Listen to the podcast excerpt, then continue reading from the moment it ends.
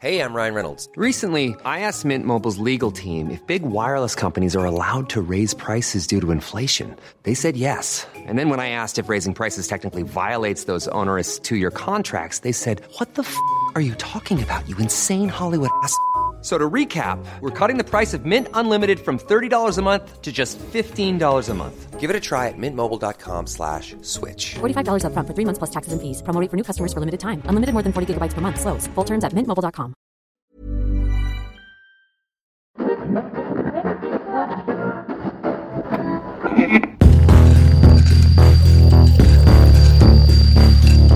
Überdosis Crime, der Podcast.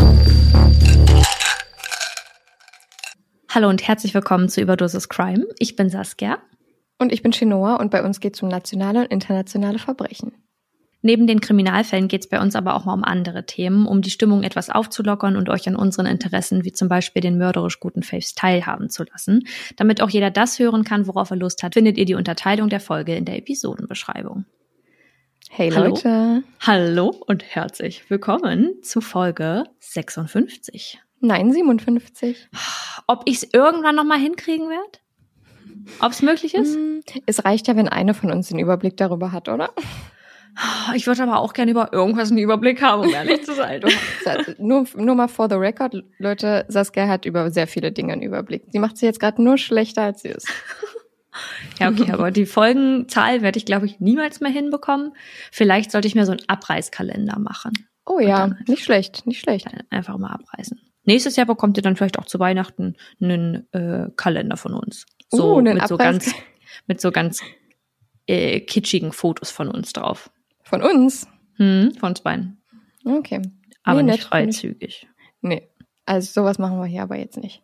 Ich möchte aber ganz kurz eine andere Sache ansprechen, bevor wir hier die Folge heute starten. Wir haben nämlich eine Rückmeldung bekommen bezüglich des Genderns und da will ich ja kurz eine Sache zu sagen. Wir haben uns ja nie dafür entschieden, das zu 100 Prozent durchzuziehen. Also wir haben beide unterschiedliche Arten und Weisen zu sprechen und ich habe mich in meinem privaten Umfeld und in meinem privaten Leben dazu entschieden, zu sagen, an den Stellen, wo es mir leicht fällt und an denen ich es irgendwie einbauen kann, mache ich das und habe in der letzten Folge falsch gegendert.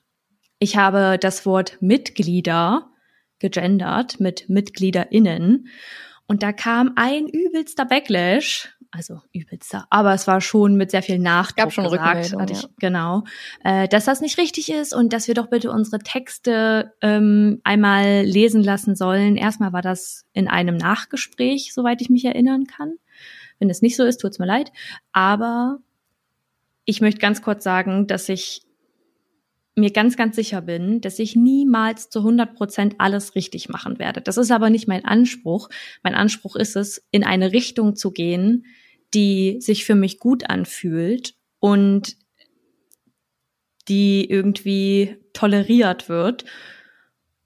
Und da ist ja nicht mein Anspruch, das irgendwie immer zu 110 Prozent richtig zu machen, weil das kann auch nicht die Schlussfolgerung sein, wenn ich eine Sache nicht richtig mache und nicht immer richtig mache, sie dann ganz zu lassen. So, wenn ich das möchte und das machen möchte und ja auch dazu lernen muss, weil man darf es auch einfach so sagen, an manchen Stellen ist das wie Deutsch in Anführungsstrichen neu zu lernen oder zumindest umzudenken.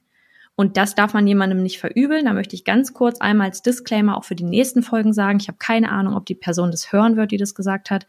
Ähm, aber hey, deine Ansage, die war sehr deutlich, die tat auch ehrlich gesagt ein bisschen weh, weil das natürlich nie cool ist, wenn man dann so vor die Stirn geklatscht wird, wenn man sich schon bemüht oder zumindest sich dafür entscheidet, es zu machen und dann auf die Finger gehauen wird. Ähm, und so ist es ja in vielen Bereichen so. Also mein Disclaimer, es wird wahrscheinlich nie fehlerfrei sein, aber ähm, nehmt mal an, dass ich mir versuche, so viel Mühe zu geben wie möglich. Und damit ist die meine Standpauke hier rum und wir können mit der Folge ganz normal weitermachen. Ja, ja, wo, äh, Worte mit ähm, der Endung ER implizieren ja irgendwie, dass es so ein bisschen ein ja, maskulines Wort ist, aber manche sind es eben nicht. Und ähm, Ja. ja. da kann man dann halt schon mal einen Fehler machen. Voll. Und, ich finde, muss das könnte man auch verzeihen. Ja, das sollte man auch verzeihen. Und Ja. ähm, auf andere Details, die uns geschrieben wurden, möchte ich gar nicht eingehen. Das ist es auch nicht wert. Aber ja, weiter im Kontext. Weiter Wie war denn deine Kontext. Woche so? Ja, ganz in Ordnung. War, ja, also. Auch dieser kleine Seufzer am Anfang. Ja, irgendwie sind die Wochen momentan, ja, weiß ich nicht. Ja. Aber es geht immer lang hin, denke ich mal. Und bei dir? True Crime rettet, glaube Oh ich ja. mal. Oder? Also Heute, ich habe mich heute kann so auch so ein bisschen wieder aufs Aufnehmen. sein. Ja, voll, ich auch. Ja. Ich auch. Ich habe mich so gefreut. Ich gehe nach der Aufnahme hier noch ins Kino und ich habe schon gesagt, heute irgendwie der Tag nach der Arbeit ist irgendwie so toll. Also könnte ich meine Tage alle so starten, wäre das total in Ordnung, äh, so starten, so enden. Das ist ein Unterschied zwischen introvertierten und extrovertierten Menschen, wovon ich mir beides aber nicht sicher bin, ob ich eines, also welches der beiden ich genau bin, weil ich, Ja. ja, kann ich nicht genau sagen, aber ähm, die Psychologin Stefanie Stahl sagt, dass die Extrovertierten ihre Energie, zum Beispiel nach einem harten Arbeitstag oder so, aus Aktivitäten mit Freunden machen oder Aktivitäten mit anderen Menschen generell. Hm. Und introvertierte Menschen eher ihre Energie daraus ziehen, allein zu sein und sich ja so aufzuladen wieder für den nächsten Tag. Und Ja. bei mir ist es mal so, mal so, deswegen weiß ich es nicht genau. Aber heute Ja, habe ich so das auch. Gefühl, ja, äh, haben wir schon mal drüber gesprochen. Ähm, bei mir ist es äh, aber heute so das Gefühl, so ich kann mich wahrscheinlich heute, also ab jetzt, nach, seitdem wir den Aufnahmebutton gedrückt haben, richtig rechargen irgendwie. Ich, ich Ach, voll lieb's. schön. Ja, ich habe Ja. das auch nicht immer, dass ich auch manchmal so Zeit für mich brauche. Wie gesagt, haben wir schon mal drüber gequatscht. Aber es wird immer mehr dazu, dass ich die Zeit mit Freunden auch wirklich genieße. Also, dass ich mich auch vorher drauf freue. Ich weiß nicht, ob ihr das kennt. Aber wenn man sich so mit Freunden verabredet und dann kurz vorher denkt, oh, wieso habe ich da eigentlich einen Termin ausgemacht? Und dann aber währenddessen denke, auch man voll schön und dass das aber immer Ja. mehr zu einer Sache wird, wo ich mich vorher schon freue. Und Ja. auch vorher so denke, ach cool, dass das jetzt stattfindet, dass man sich wieder sieht. Ja, voll. Ja. Aber deine Woche war auch gut. Ja, äh, ich glaube durchwachsen, so in Ordnung. Ja. Ich habe den Fall halt ein bisschen recherchiert und das ist manchmal auch echt so ein bisschen so eine Zuflucht. Ja, ich glaube, vielen Leuten geht's so wie uns, dass wir nicht so sagen können, ja, war eine gute Woche, war eine schlechte Woche, sondern es ist meistens so, weil ja die Woche auch mehrere Tage hat, Ja, die mal gut und mal schlecht sind, dass da jeder wahrscheinlich sagt, na, war halt durchwachsen, ne? voll, voll. Aber schön, dass wir heute aufnehmen können. Schön, dass ihr Yes. uns gerade zuhört. Mhm. Und ich habe heute einen Fall vorbereitet, den ich gleich vortragen werde. Ich bin gespannt, was ihr sagt und ähm, freue mich auch zu hören, was du dazu sagst und auch im Nachgespräch damit mit dir ein bisschen drüber zu reden ähm, und so Mhm. zu hören, was du dabei vielleicht gefühlt hast. Ist das ein internationaler oder ein nationaler Fall? Es ist ein internationaler Fall. Okay, jetzt werden sich natürlich die meisten Leute denken, "Mhm, Saskia, zwei, internation Saskia. zwei internationale Fälle hintereinander. Willst du dazu Stellung beziehen, warum du deiner Podcast-Partnerin die Fälle wegnimmst? Oder ähm, willst du es jetzt einfach unkommentiert lassen? Ähm, äh, ich habe nicht, dass ihr denkt, ich wandere gerade zum anderen Ufer rüber, aber ich wollte das Thema, weil ich dazu etwas auf TikTok gesehen habe, schon länger machen. Und es gibt tatsächlich auch deutsche Äquivalente, aber diese Kultur da drum herum, die ist in Amerika, wo sich der Fall zugetragen hat, deutlich verbreiteter. Und Mhm. da habe ich gedacht, international Fall it is. Und es Ich wird schon richtig eine Vermutung. Ich bin mal gespannt. Aber ja, ich, es ist jetzt, ja, wir schauen mal. Ähm, aber es wird wahrscheinlich auch noch einen weiteren internationalen Fall zu Weihnachten geben. Aber dann ist auch erstmal gut und dann mache ich auch mal weiter mit den deutschen Fällen. Ne? Ja, das Da- hoffe ich auch. Keine Sorge, keine Sorge. Die nächsten internationalen Fälle, die finde die schicke ich dir weiter. Aber das war Super, ein bisschen so wie bei so einem Kleidungsstück, was man sieht und richtig gut man sagt, findet nee, das mache ich. Das Nee, muss ich das, nee, das, das muss ich Da anziehen. ist man dann auch einfach egoistisch. Das ist einfach ja, so. ja, ist man auch. Ne? Kennt man Also. doch. Und du hast gesagt, dein heutiger Fall ist ein bisschen länger. Oh ja, das wird jetzt ein ordentlicher Brocken. Okay, wir sind sehr gespannt. Also ich spreche jetzt einfach mal für mich und die Zuhörerschaft, ähm, weil ne, wir sind ja Weil- irgendwo alle verbunden. Genau, und dann würde ich sagen, äh, fängst du einfach mal mit deinem Fall an. Da starten wir mal.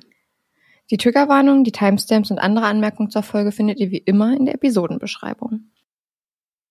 Ich dachte immer, dass die Bilder, die man in amerikanischen Highschool-Filmen sieht, Quatsch sind.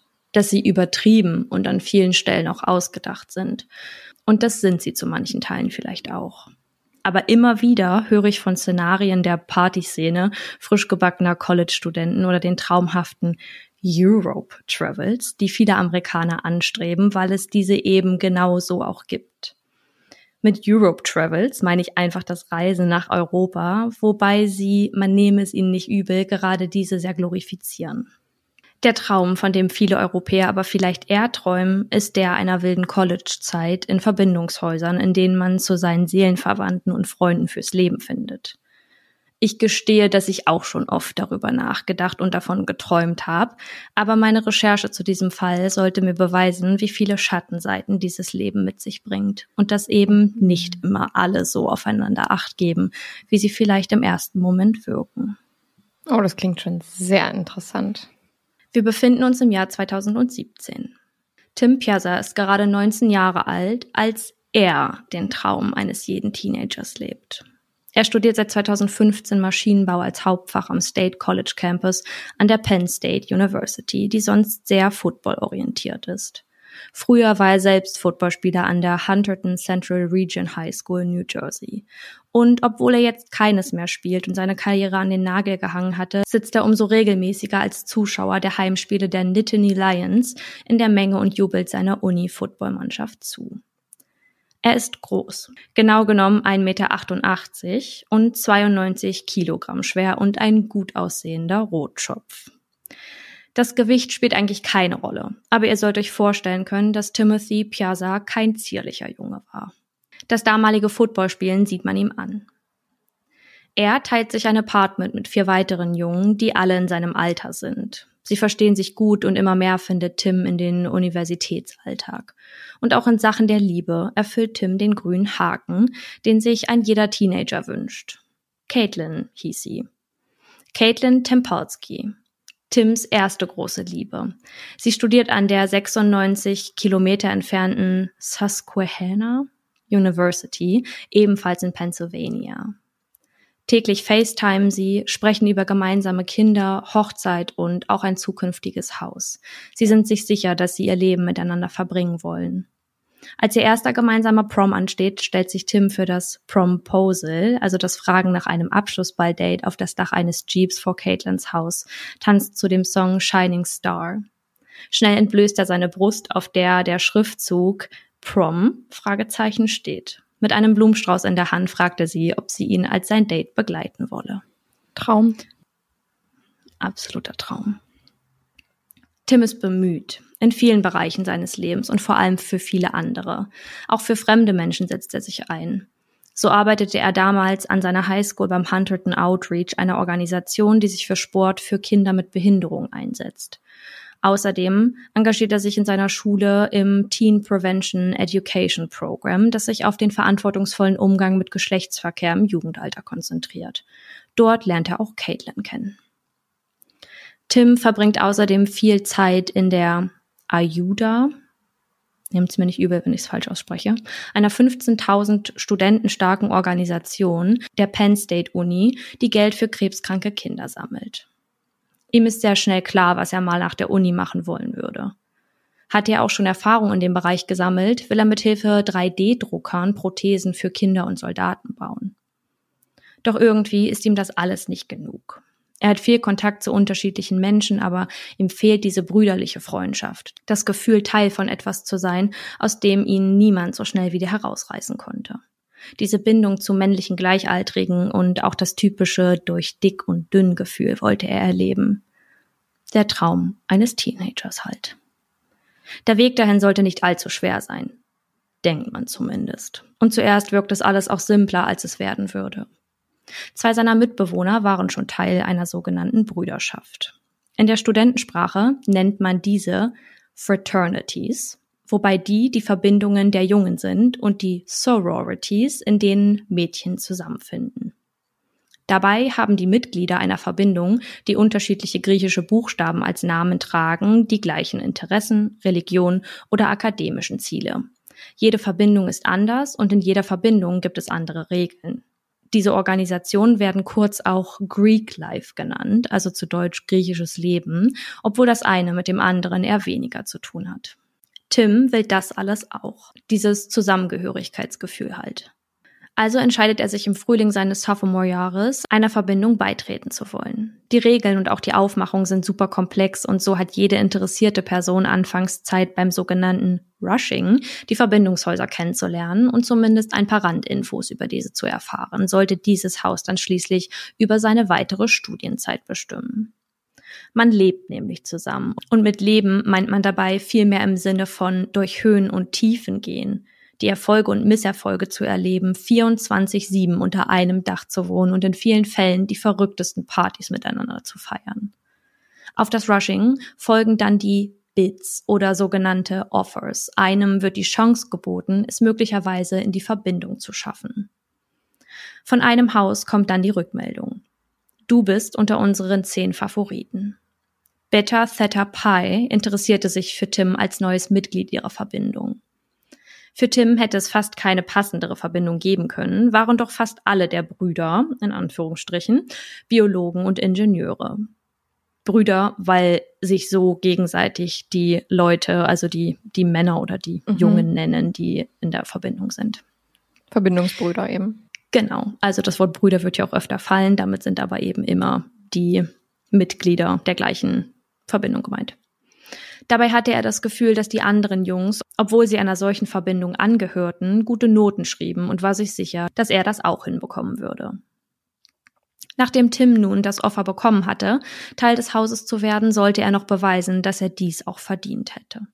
Zumindest ist das die Devise vieler Greek Letter Häuser, sowohl der Mädchen als auch der Jungen. Am 2. Februar ist es dann soweit. Bid Acceptance Day war gekommen. Tim steht gerade in seinem Zimmer und faltet Wäsche. Neben ihm seine nicht gelösten Mathehausaufgaben. Zuvor hatte man ihm noch gesagt, dass er um Punkt 21.07 Uhr am Fraternity House der Beta Theta Pies sein sollte. Tim legt die restliche Wäsche zusammen, zieht sich an und geht los. Seine Hausaufgaben würde er nicht mehr vollenden können. In seiner Khaki-Hose, einem Button-Down-Shirt und darüber seiner Sportjacke steht er vor dem Haus. Vielleicht ist er auch ein bisschen aufgeregt. Cordell Davis hatte ihm vor ein paar Tagen geschrieben, Hallo Pledge. Pledges nennt man die an einer Verbindung interessierten Personen in der Zeit zwischen dem Angebot und der Aufnahme in diese. Das Wort wird auch noch öfter fallen, also bitte merken, Pledge ist das Wort für die, die sich eben interessieren und da in diese Verbindung wollen. Mach dich bereit, so richtig fertig gemacht zu werden und mach dich vor allem bereit für ein langes Semester. Wortwörtlich hat er ihm geschrieben, get ready to get fucked up und dass er sich auf dieses lange Semester vorbereiten soll. Okay. Tims Zimmernachbar hat, als Tim das Haus verlässt, das Gefühl, dass sich dieser auf den Abend freute. Obwohl er doch eigentlich nicht das Partytier ist und er immer unter dem Durchschnitt getrunken hatte. Schneller als Tim gucken kann, beginnt das sogenannte Drinking Gauntlet. Dafür gibt es keine richtige deutsche Übersetzung. Es ist aber ein Spiel, in dem die Spieler in mehreren Runden bzw. Stationen mit unterschiedlichen Aufgaben in kürzester Zeit Alkohol trinken müssen. Und auch in Tims Fall seines Aufnahmerituals war dem so. Seine Hauptaufgabe bestand darin, zuerst eine Handle Wodka zu trinken. Laut meiner Recherche handelt es hierbei um 1,75 Liter 40-prozentigen Wodka. Was? Das war's aber noch nicht. Dann folgt eine Natural Light Beer Shotgun, bei der man durch das Einstechen der Bierdose bewirkt, dass der Inhalt sich schnell in den Mund entleert und somit das Ächzen des Bieres erleichtert. Ja. 354 Milliliter mit 4,2 Prozent. Da hört es aber noch nicht auf. Als nächstes trinkt er einen Franzia-Wein aus einem Beutel, an dem meist eine Art Hahn befestigt ist. Eine Tradition, bei der manchmal vor oder während des Trinkens noch gegen den Beutel geschlagen wird. Welchen Grund das hat, kann ich trotz meiner Recherche nicht sagen. Der Teilnehmer soll dabei so viel aus dem Beutel trinken, wie er kann. Es passen sechs Flaschen Wein, a 750 Milliliter in den Beutel. Das sind insgesamt 4,5 Liter Weißwein mit 12 Prozent. Das schafft kein Mensch. Zum Schluss würde er noch eine Runde Bierpong spielen müssen. 21.21 Uhr. 21. Tim versucht gerade irgendwie das Aufnahmeritual zu überstehen. Seine zukünftigen Brüder feuern ihn an, brüllen rum und im Übermut übergießen sie ihn zwischendurch mit Bier. Übermut. Ein Wort, welches den ganzen Abend beschreiben wird. Die Überwachungskameras im Haus halten viele der Schritte des Abends fest. Der frühere Eigentümer hatte diese installieren lassen, nachdem bei jeder Party der Verbindung etwas kaputt gegangen war, was dann wiederum ersetzt werden musste. Sie waren also nicht wirklich zur Sicherheit des Einzelnen angebracht, sondern um sicherzustellen, dass man wenigstens ausmachen könnte, wer die einzelne Sache zerstört hatte. Denn das Feiern und auch das exzessive Trinken hörten mit den 14 Kameras in allen möglichen Ecken nicht auf. Dabei hatten die Betters eine Vergangenheit des Alkoholmissbrauchs, wodurch ihre Verbindung schon einmal aufgelöst wurde und anschließend nach neuer Gründung als Dry House, also als trockenes Haus galten und eine alkoholfreie Zone sein sollten. 22.31 Uhr. Seit circa einer Stunde läuft das Aufnahmeritual, bei dem auch noch andere Studenten herausgefordert werden. Tim ist nicht der Einzige, der Teil der Better Theta Pies werden möchte. Einige von den Pledges sind jetzt schon sichtlich betrunken. Und dann, durch die Überwachungskameras erst identifizierbar, erscheinen Schwestern der Organisation Trilogy, die aus übrigen Mitgliedern der Verbindung Delta Delta Delta besteht. Tri Delta war 2009 wegen sogenannten Hazing-Vorwürfen aufgelöst und verboten worden. Beim Hazing handelt es sich um das Schikanieren der neuen Mitglieder einer Studentenverbindung durch oft gewaltsame, mental und physisch missbräuchliche Aufnahmerituale. Nicht alle Verbindungen hazen, bitte auch dieses Wort merken, Hazing werde ich noch öfter verwenden, weil es dafür einfach nicht ähm, schikanieren ist nicht der passende Begriff dafür meiner Meinung. Also sie schikanieren schon, aber Hazing ist nochmal so, so, da ist halt klar, was da passiert so eine Mischung zwischen Schikanieren und Testen, oder? Eher Total, so? ja, genau. Ja, für das Aufnahmeritual dann. Ja.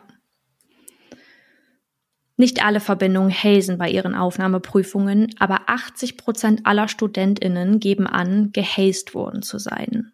Und irgendwie war an diesem Abend schnell klar, dass das auch die Motivation der Gruppe um Timothy Piazza war. Um 22.40 Uhr bringt Lars Canyon, wie gesagt, ich hoffe, dass ich die Namen alle richtig ausspreche, sollte dem nicht so sein. Verzeiht es mir. Einer der Brüder, Tim, der sichtlich beeinträchtigt ist, auf eine Couch in der großen Halle, einem Raum im Haus, in dem sich die Studenten gemeinsam aufhalten konnten. Doch da sollte er nicht bleiben. Ein anderer versucht Tim aufzuraffen und ihn wieder in einen anderen Raum zu bringen. Er schwankt, stolpert und kann kaum einen Fuß vor den anderen setzen. Seine Knie sind Pudding, sein Hirn neblig. Ganze Worte schaffen es schon seit längerem nicht mehr aus seinem Mund heraus. Um 22.45 Uhr ist Tim nicht mehr auf den Kameras zu sehen. 60 Sekunden später zeigt einer der Brüder zu einem Treppenabsatz. Tim war eine 15-stufige Treppe vorwärts heruntergefallen. Vier Jungs versuchen, den über 90 Kilogramm schweren Timothy auf eine Couch zu heben. Er ist nicht ansprechbar, scheinbar regungslos. Sein geöffnetes Hemd entblößt einen großen blauen Fleck auf seiner linken Bauchhälfte. Um eine Reaktion von ihm zu bekommen, reiben sie seine Brust und schütten ihm Bier ins Gesicht. Greg Rizzo, ebenfalls ein Bruder, bekommt eine leise Vorahnung oder zumindest Sorge, wie der Abend enden könnte. Piazza ist die Treppe runtergefallen und könnte wirklich zu einem Problem werden, schreibt er in den Gruppenchat mit anderen Verbindungsmitgliedern, die später versuchen würden, die Beweise zu vertuschen und Nachrichten von ihren Smartphones zu löschen. Die Formulierung wie allein schon. Total zu, wird zu einem Problem. Also schwierige ja. Aussage. Voll. Wie die Mitglieder mit Timothy Piazza umgehen, ist der Inbegriff von gefühllos und vor allem verantwortungslos. Einer der Jungen packt Tim am Arm, doch dieser sagt regungslos auf seinen Oberkörper zurück. Ein anderer klatscht ihm dreimal stärker ins Gesicht. Nichts.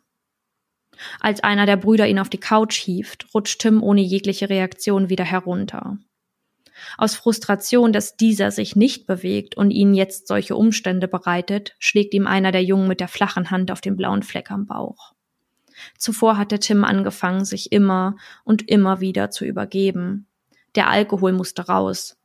Doch da das nächste Problem. Vor Angst, der betrunkene Neuling könnte an seinem Erbrochenen ersticken, machen sie das, was sie eben immer in so einer Situation machen und schnallen ihm einen mit Büchern gefüllten Rucksack auf, der verhindern soll, dass er sich auf den Rücken drehen kann. Backpacking. im Studentenjargon genannt. Tim bewegt sich kurz, die erste Regung seit mehreren Minuten. Seine Beine bewegt er nur leicht. Immer wieder versucht er die lebensbedrohliche Menge an Alkohol aus seinem Körper zu befördern. Doch noch immer kommt keiner der anderen auf die Idee, einen Krankenwagen zu rufen. Oder will keine Hilfe holen, in der Angst, die Konsequenzen tragen zu müssen. Doch diese würden noch viel schlimmer werden als alles, was sie sich hätten ausmalen können. Boah, ich bin so sauer. Genau die gleiche Emotion habe ich gefühlt beim Recherchieren. 28 Minuten nach Tims Sturz. Cordell Davis sieht sich Tim an und schaut auf seine Wunde am Kopf, die er sich durch den Sturz zugezogen hatte. Ab dem Zeitpunkt war für ihn klar, dass hier andere Hilfe als nur das symbolische Haare halten nötig wäre. Und das kommuniziert er auch, stößt damit aber auf Gegenwehr seiner Freunde. Ein anderer schubst ihn zur Seite und fängt an, diesen anzuschreien. Joey Ems, der den Kameraaufnahmen nach zu urteilen Tim gegenüber auf einer Couch sitzt, wirft ihm einen Schuh an den Kopf. Ganz, als würde er glauben, somit eine Reaktion in ihm auslösen zu können. Tim wird alleine gelassen. Doch plötzlich ist da auch eine Regung in ihm. Beim Versuch aufzustehen stolpert er. Immer und immer wieder. Mit dem Kopf zuerst fällt er auf den harten Steinboden oder gegen eine Tischecke. 4.49 Uhr morgens. Er versucht erneut aufzustehen und sich auf die Beine zu bringen. Er schwankt hinüber zur Lobby des Hauses und fällt dort erneut. Um 5.15 Uhr steigt Jonathan Martinez über Tims Körper, um sich aus der Küche ein Glas Wasser zu holen. 5.26 Uhr. Frederick Steimling versucht Tim aufzuhelfen, aber als dieser wieder einmal zu Boden sackt, lässt auch er ihn einfach liegen. Boah. 6.44 Uhr. Kobe Kwainu sitzt in Tims Nähe auf einer Couch in der Lobby. Dieser hatte sich mittlerweile wieder auf alle Viere begeben, doch der Schmerz lässt ihn seinen Bauch halten. Bei dem Versuch aufzustehen, fällt er erneut auf die Knie, stöhnt vor Schmerzen und lehnt sich wiegend vor und zurück, während er seinen Kopf zwischen seinen Händen hält. Koinu filmt Tim mit seinem Handy und lädt das Video auf Snapchat, würde Nein. es später jedoch noch löschen. Nein, das glaube ich nicht. Doch. 7.18 Uhr. Tim schafft es aufzustehen und stolpert wieder einmal in Richtung Treppe des Kellers. Es ist nicht klar, ob er auch diese herunterfällt, aber als nächstes sieht man ihn auf dem Boden des Kellers liegen. Um 10 Uhr morgens finden zwei Brüder der Verbindung seine Schuhe und beginnen nach ihm zu suchen. Denn verantwortungslos wie jeder einzelne von ihnen ist, hatte man scheinbar einfach vergessen, dass sich jemand im Haus befunden hatte, der lebensbedrohliche Mengen an Alkohol trank und den man nicht nach einer feierwürdigen Nacht einfach aus dem Haus gehen sehen hat. Wow. Tim atmet schwer. Sein Shirt noch immer aufgeknöpft. Liegt er dort regungslos. Seine Hände sind verkrampft, seine Haut ist kalt. In seinem Gesicht ist Blut verschmiert, die Augen sind nur halb offen. Sie bringen ihn zusammen nach oben. 42 Minuten lang würde man jetzt, anstatt den Krankenwagen zu rufen, rätseln, was man denn nun mit ihm machen solle. Sie stehen um ihn herum, sprechen ihn an, um eine Antwort auf die Frage zu bekommen, wie es ihm ginge. Einer der Verbindungsbrüder versucht ihm ein Shirt überzuziehen. Nach ausgewerteten Browserdaten ist klar, dass sie ebenfalls in den 42 Minuten googeln, was der vor ihnen liegende denn jetzt haben könnte. Denn auch der Wortlaut ihrer Suchen würde ihnen im ersten Augenblick keine Dringlichkeit in den Sinn bringen. Sie suchten nach zum Beispiel Einschlafen nach Kopfverletzung, kalte Extremitäten bei betrunkener Person. Doch bei einem löst das die schon längst überfällige Reaktion aus. Um 10.48 Uhr morgens ruft Ryan McKen die 911er Nummer für den amerikanischen Notruf. Sein Freund sei nicht ansprechbar und es wäre Alkohol im Spiel gewesen. Brandon Young, Vorsitzender der Verbindung, kommt in den Raum mit dem leblosen Timothy, bevor der Notarzt verständigt wird und setzt sich an einen der Tische. Sein Gesicht fällt in seine Hände und da wird ihm wahrscheinlich das erste Mal klar, was dort gerade vor sich geht. Seiner Freundin schreibt er später, dass sie wohl nicht ganz verstehe, wie ernst die Situation eigentlich wäre. Er würde dafür zur Verantwortung gezogen werden. Er würde den Anwalt zahlen müssen und vielleicht ins Gefängnis gehen. Ein anderes Mitglied würde später sagen, dass Tim tot aussah. Er sah aus wie eine Leiche. Brennett Books, Tims Mitbewohner, fällt am nächsten Morgen auf, dass Tim nicht nach Hause gekommen war. Doch erst denkt er, Tim hätte einfach nur zu viel getrunken und sei die Nacht über im Haus geblieben, würde aber früher oder später nach Hause kommen und den restlichen Kater dort ausschlafen. Kwaku Owusu schreibt einem der Beta-Brüder, den er kennt, ob er Timothy gesehen hatte und ob mit ihm alles in Ordnung sei. Doch die erschreckende Nachricht erwartet niemand. Er ist im Krankenhaus. Tims Eltern und sein Bruder werden sofort verständigt. Dieser studierte ebenfalls an der PSU und ubert schnell zum Krankenhaus, wo Tim derweil vorbereitet wird, mit dem Helikopter ins Hershey Medical Center geflogen zu werden. Zu schlimm und lebensbedrohlich waren seine Verletzungen. Erst als Tim das Krankenhaus erreicht, erfahren auch seine Liebsten von seiner Horrornacht. Die Familie versammelt sich vor Ort und wird vom medizinischen Personal über den Umfang der Verletzungen aufgeklärt. Diese Situation hat nichts mit einer herkömmlichen Ausnüchterung zu tun. Tims Körper ist in grausamer Verfassung. Seine Milz ist gerissen. Vier Liter Blut, was circa 80 Prozent der Gesamtmenge eines Menschen seiner Größe entsprechen, haben sich zur Zeit der Einlieferung in seinem Bauch befunden. Sein Hirn ist stark geschwollen gewesen. Chirurgen haben die Hälfte seiner Schädelknochen entfernt, um der Schwellung Platz zu geben. Nein. Doch, leider schon. Für die Eltern Jim und Evelyn ist der Schock unbeschreiblich. Am Abend trifft auch Caitlin bei ihnen ein. Bitterliche Tränen fallen auf den steril beleuchteten Flur des Krankenhauses, als sie von Jim erfährt, dass Tim nicht zu überlebende Hirnschäden erlitten hatte. Vorsichtig betritt sie das Zimmer. Und dort liegt er, der reglose Körper in Schläuche gehüllt, verbunden mit Maschinen und Infusionen, weder ansprechbar noch auf diese emotionale Art erkennbar. Ich hätte auch an ihm vorbeilaufen können, sagte Caitlin später. Er war eingewickelt und hatte blaue Flecken. Er sah nicht aus wie er selbst. Unter Tränen hält sie seine Hand, raunt ihm immer wieder zu, dass sie ihn liebe und dass er wieder seine Augen öffnen solle, doch mit jeder Wiederholung dieses gesprochenen Mantras wird ihr immer bewusster, dass er das nie wieder tun würde. Es ist Samstagmorgen, der 4. Februar, als die Ärzte Tim um 1.20 Uhr für tot erklären. Er war als Organspender registriert. Aufgrund seiner Verletzung kann aber nur seine Leber gerettet werden. Die Todesursache lautet Kopfverletzung, Milzriss und das Kollabieren der Lunge. Ein späteres Gutachten ermittelt einen Blutalkoholwert von 3,7 Promille. Caitlin erinnert sich. Dann sprachen die Ärzte über Haut und Knochen und man denkt nur, boah. Und dann war auf einmal alles zu viel. Sie reden gerade darüber, mein Baby auseinanderzuschneiden. Damit kam ich nicht klar. Die Trauer sitzt tief. Familie und Freunde sind am Boden zerstört. Doch im selben Moment beginnt allmählich die große Frage nach dem Warum. Ein Mitbewohner von Tim versucht eines der Beta-Mitglieder zu kontaktieren, doch in der Verbindung antwortet man nur mit Schweigen. Die Polizei teilt den Angehörigen mit, dass es sich um einen Sturz gehandelt haben muss, zu dem es bereits zwölf Stunden vor dem Eingang des Notrufes gekommen war. Caitlin ist sich sicher, jemand mit Tims Verletzungen muss Opfer eines faulen Spiels geworden sein. Wir wussten nur noch nicht, in welchem Ausmaß. In der Penn State University gehören 17 Prozent der 40.000 Studierenden einer Verbindung, also Fraternity oder Sorority an.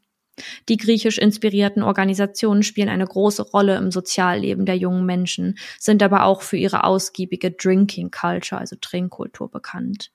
Penn State gilt damit als eine der feierwütigsten Hochschulen in den Staaten.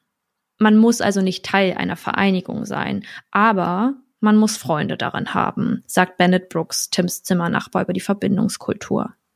Jane Arcidiacono betont, wenn man dich fragt, in welchem Haus du bist und du sagst keins, dann wirst du schon komisch angeguckt.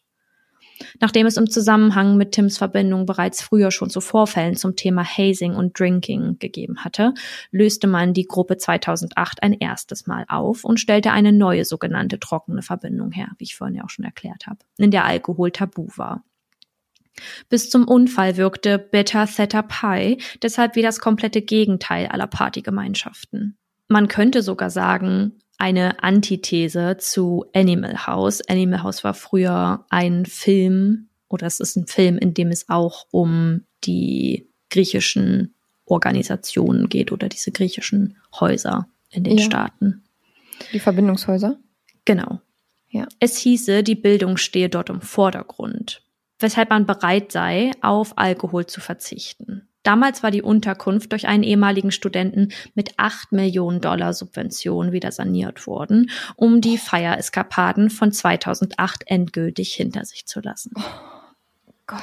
Ganz kurz, das ist richtig verrückt. Ihr müsst mal bei TikTok zum Beispiel gucken und Fraternity Houses, also Frat Houses oder Frat Partys eingeben. Wie wird denn das geschrieben für unsere Hörer? F-R, F-R-A-T. Ja. Und die Frats sind dann die Leute, die da drin wohnen. Die und männlichen, ne? Genau.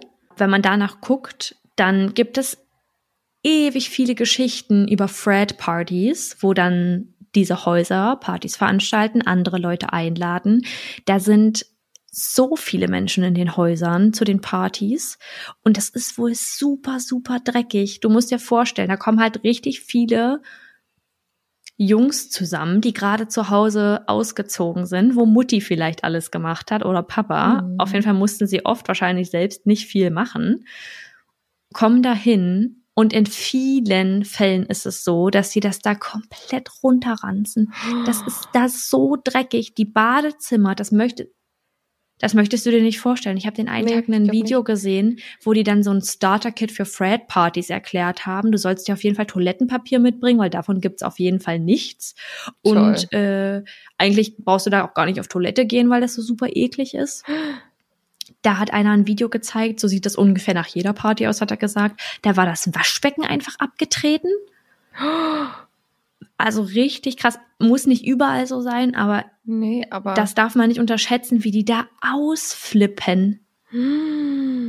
Ganz verrückt. Gott. Ganz verrückt. Doch die Penn State Administration war sich auch in den folgenden Jahren noch wohl bewusst, dass die Universität weiterhin ein Hazing-Problem besaß. 2012 stand der frisch gebackene Student James Vivencio kurz davor, in die Kappa-Delta-Rho-Verbindung aufgenommen zu werden, als er nach eigenen Aussagen genötigt wurde, einen Cocktail aus Schnaps, erbrochenem Urin, Hot Sauce und einer abgebrannten Zigarette zu trinken. Entschuldigung?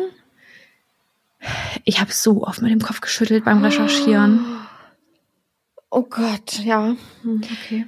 Darüber hinaus hatte der Vater eines anderen Jungen im Jahr 2015 eine Anklage wegen unrechtmäßigen Todes eingereicht. Sein Sohn hatte sich kurze Zeit zuvor suizidiert, nachdem er infolge seines Hazing-Rituals bei Phi Sigma Kappa in einen schwierigen und gefährlichen mentalen Zustand geraten war. Oh nein. Die Auswahl der zu absolvierenden Aufnahmeprüfungen hatte zwischen dem Schnupfen von Kokain oder dem auf Video festgehaltenen Sodomisiert werden, also dem Praktizieren von Analverkehr, gereicht. Nun aber muss sich die Penn State dem Fall des 19-jährigen Tim stellen. 18 ihrer Studenten, bewusst männlich gewählt, müssen sich vor Gericht verantworten. Acht von ihnen ereilt der Vorwurf zur fahrlässigen Tötung. Zehn andere stehen der Anklage wegen kleineren Delikten wie Schikane, Bereitstellung von Alkohol für Minderjährige und Gefährdung und Fälschung von Beweismitteln gegenüber. Nicht nur die Nötigung zum übermäßigen Konsum wird thematisiert, sondern auch die Verweigerung der Hilfe für Tim, wo dieser doch offensichtliche Verletzungen erlitten hatte. 16 der geladenen Studenten erscheinen am Tag der Verhandlung mit ihren Anwälten. Der Gerichtssaal ist gefüllt. Elf Stunden dauert das Prozedere. Die zwei übrigen Studenten haben auf die Anhörung und einen versuchten Einspruch verzichtet. 65 Seiten umfasst der Bericht der Geschworenen. Zum ersten Mal in der Historie des Falls wird das Video der Überwachungsaufnahmen des Abends gezeigt. Diese Anhörung ist das sogenannte Preliminary Hearing. Hier wird festgelegt, ob es genügend Beweise für ein Gerichtsverfahren gibt. Also bevor überhaupt alles ins Rollen kommt, gibt es diese Anhörung, in der eben alle Beweismittel einmal aufgetan werden, damit klar werden kann, ob sich ja dieses Gerichtsverfahren überhaupt lohnt. Mhm. Während der Versammlung sitzen Tims Eltern unter den Hörenden und weinen. Nicht zuletzt, als sie den Zustand ihres Sohnes während seiner kurzen Krankenhauszeit noch einmal dokumentiert sehen.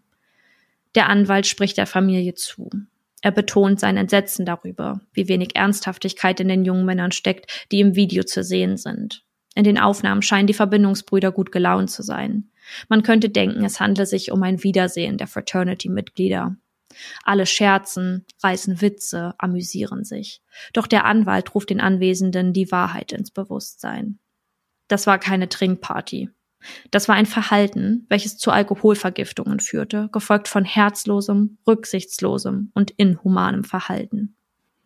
Verschiedene Verteidiger der Angeklagten zeigen daraufhin ihre Unzufriedenheit über die Auswahl des Videomaterials. Nicht alles würde darauf gezeigt werden, so die Argumentation. Joey M's Anwalt William Brennan betont, es ist eine tragische Situation, aber auf rechtliche Weise hat Joey M's kein Verbrechen begangen. Er war es, der Tim auf den Bauch geschlagen hatte. Im Gericht behauptet er, nur zu ihm rübergegriffen zu haben. Zu einem Schlag sei es nicht gekommen. Mhm. Die Bezirksanwältin Stacey Parks stellt heraus, dass der Vorfall herzzerreißend ist und es hier keinen Gewinner gibt. Die Jury schreibt die Schuld am Todesfall nicht nur den Studenten, sondern auch der Verbindung im Allgemeinen zu. Demnach fördere die Penn State Greek Community eine Umgebung, in der exzessives Trinken und das Hazing toleriert wurden. Mitglieder werden ermutigt, sich immer wieder rücksichtslos mit anderen Menschen auseinanderzusetzen. Der Anwalt Rocco Ciparone Ciperone, sorry, Junior, der den achtfach angeklagten Verbindungsbruder Michael Bonatucci repräsentiert, wertet die Entscheidung des Gerichtes wie folgt. Ich weiß, dass die Bonatucci-Familie, vor allem aber Michael, Empathie und Sympathie empfinden für die Perser-Familie. Aber leider, nur weil jemand verstirbt, heißt das nicht, dass jeder im Raum daran schuld ist. Die Formulierung schon wieder nur, weil jemand verstirbt sehr fehlerhaft gewählt und die komplette Aussage eigentlich direkt schon verurteilbar. Ja. Die Urteile fallen wie folgt aus. Vier der Studenten werden im Center County Court in Belfont, Pennsylvania, nach eigenen Eingeständnissen für den Tod Timothys schuldig gesprochen. Luke Visser erhält zwei bis sechs Monate Freiheitsstrafe und drei Jahre Bewährung. Joseph Salla drei bis zehn Monate Freiheitsstrafe und zwei Jahre Bewährung. Joshua Korschewski drei bis neun Monate und ein Jahr Bewährung. Michael Bonatucci ein bis sechs Monate Gefängnis und ein Jahr Bewährung. Die genannten müssen zudem Strafgelder zahlen und gemeinnützige Arbeit leisten. Als Tim wenig später beerdigt wird, erscheint niemand, der mit der Penn State University im Zusammenhang steht. Der Leiter der Institution plante ursprünglich zu kommen, nimmt den Termin jedoch aus privaten Gründen nicht wahr. Mhm. Niemand rückt an seine Stelle. Lediglich bei einer einzigen Anhörung hat sich der Präsident Barron sehen lassen. Die Beta-Verbindung wird als Folge der Vorkommnisse verboten. Keiner der involvierten Studenten musste die Einrichtung verlassen. Die Universität sagt lediglich aus, dass sie den Abschluss der Beteiligten in Anführungsstrichen on hold haben, ihn also vorübergehend blockieren. Ein 58-jähriger Mitarbeiter namens Bream, das ist der Nachname des Mannes, lebte mit den Jungen zusammen. Obwohl das Better House als Dry galt, wird berichtet, dass palettenweise Alkohol ins Haus geliefert wird und damit die beiden Bars darin gefüllt werden. Das ist eine der unverschämtesten Dinge, dass er noch immer angestellt ist, äußert sich Tims Vater Jim Piazza zu dieser Tatsache. Er lebte mit den Jungen zusammen. Und wenn er nur ein einziges Mal der Universität vom Alkoholmissbrauch berichtet hätte, würde Tim jetzt noch leben. Ja. Ich habe das heute beim President angesprochen und der sagte nur, dass er mit ihm nicht über Mitarbeiterdinge sprechen könne. Die Universität weist die Schuld von sich. Sie argumentieren, dass sie bei ihren MitarbeiterInnen nur die nicht legalen Aktivitäten einer Person verfolgen würden. Bream wird in keiner Hinsicht belangt. Vor Gericht sagt er, dass er nicht für die Disziplin im Haus verantwortlich war, jedoch niemals die Erlaubnis für den Alkoholmissbrauch oder das Hazing geben würde. Um Jim Piazzas Hals hängt heute eine Kette. Daran befindet sich der Fingerabdruck seines Sohnes und ein EKG des Herzschlags, den er nie wieder zu hören bekommen wird. Denn Tim lebt nicht mehr. In Gedenken an ihn eröffnen sie einen Fundraiser für eine Organisation, die sie gründeten, um Menschen zu helfen, die Prothesen benötigten und um Stipendien zu vergeben. Wir können Tim damit nicht zurückbringen.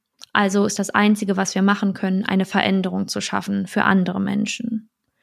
Tim war eine Person, die allen helfen wollte. Er war einfach so. Ich persönlich glaube, dass er auf uns herabsieht. Ob das so ist oder nicht, weiß ich nicht. Aber sollte dem so sein, bin ich mir sicher, dass er traurig ist, dass er von uns gegangen ist. Ich weiß aber auch, dass er stolz ist, dass wir das von ihm angefangene weiterführen, weil das das Einzige ist, was er wollen würde. Boah, wie frustrierend. Ja, ich habe Boah. an so vielen Schlimm. Stellen bei der Recherche gedacht, dass das kann einfach nicht sein. Nee. Ja, dachte ich auch gerade.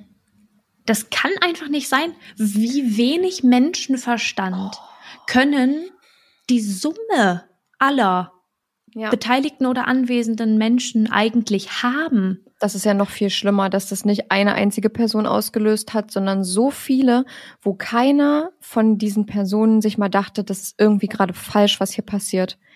Total. Und das ist ja eigentlich, also der Junge ist tot.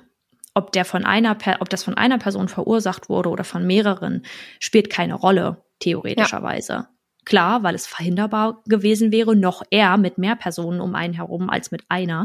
Aber man kann diese eine Person, wenn man das weiß, belangen. Dort Ja. weiß man nicht, wem spricht man dann jetzt die Schuld zu. Jeder Einzelne ist schuld daran. Wer hat denn in welchem Maß was gemacht? Wer hat ihm wie viel Alkohol gegeben? Ja. Und das war auch eine Diskussion danach. So, man kann sich sicher sein, dass er den Alkohol, und das sieht man auch auf einigen Kameras, nicht von alleine getrunken hat. Und das Mhm. war die einzige Sache oder eine der wenigen Sachen, die dazu geführt hat, dass sie überhaupt verurteilt wurden. Ja. Weil hätte man das nicht gesehen auf den Aufnahmen, hätte man sagen können, der hat das alleine getrunken und der ist halt ein erwachsener, eine erwachsene Person. Da kannst du nichts machen. Ja, ja, und das, die einzelnen Urteile irgendwie implizieren für mich, dass das Urteil, was einem, ja, was einem Einzeltäter zugesprochen wurde, einfach auf alle möglichen Beteiligten aufgeteilt wurde und keiner so richtig mit einer Strafe Ja. davongekommen, beziehungsweise sie sind alle so einigermaßen davongekommen mit ein paar Ja. Monaten Freiheitsentzug und ähm, irgendwelchen Geldstrafen haben sie ja auch bekommen Geldstrafen oder dass sie dann oder so soziale Arbeit Strafen- leisten müssen. genau, soziale Arbeit, so Strafen, die man bei Ordnungswidrigkeiten bekommt. Aber Ja. da geht's um einen, für mich, also was ich mir sofort gedacht habe während des Falls, ist, dass, dass alle dieser Personen, die da beteiligt waren, die überhaupt do dort waren und ja o- offensichtlich gesehen haben, was passiert, Ja. dass sie sich alle der unterlassenen Hilfeleistung schuldig gemacht haben. Und, Ja. und dieses Kind wurde ja nicht beim Namen genannt, richtig? Nee, soweit ich weiß nicht. Also klar wurde immer wieder erwähnt, so dass das eigentlich gar nicht geht und dass der Notruf viel früher hätte gewählt werden müssen. Ja. Ich weiß auch nicht, inwiefern da darauf eingegangen wird, dass die wahrscheinlich auch alle saubesoffen waren. Ja. Und ob das eine Rolle spielt in der, Hm, wegen Zurechnungsfähigkeit meinst in du? der Zurechnungsfähigkeit, genau. Und der Student, der das jetzt ausgelöst hat, dass überhaupt noch ein Notruf gewählt wurde, wurde der auch belangt oder hat der irgendwie nicht. Ich glaube nicht. Ich glaube, dass der so davon gekommen ist, obwohl er vielleicht vorher auch mitgemacht hat.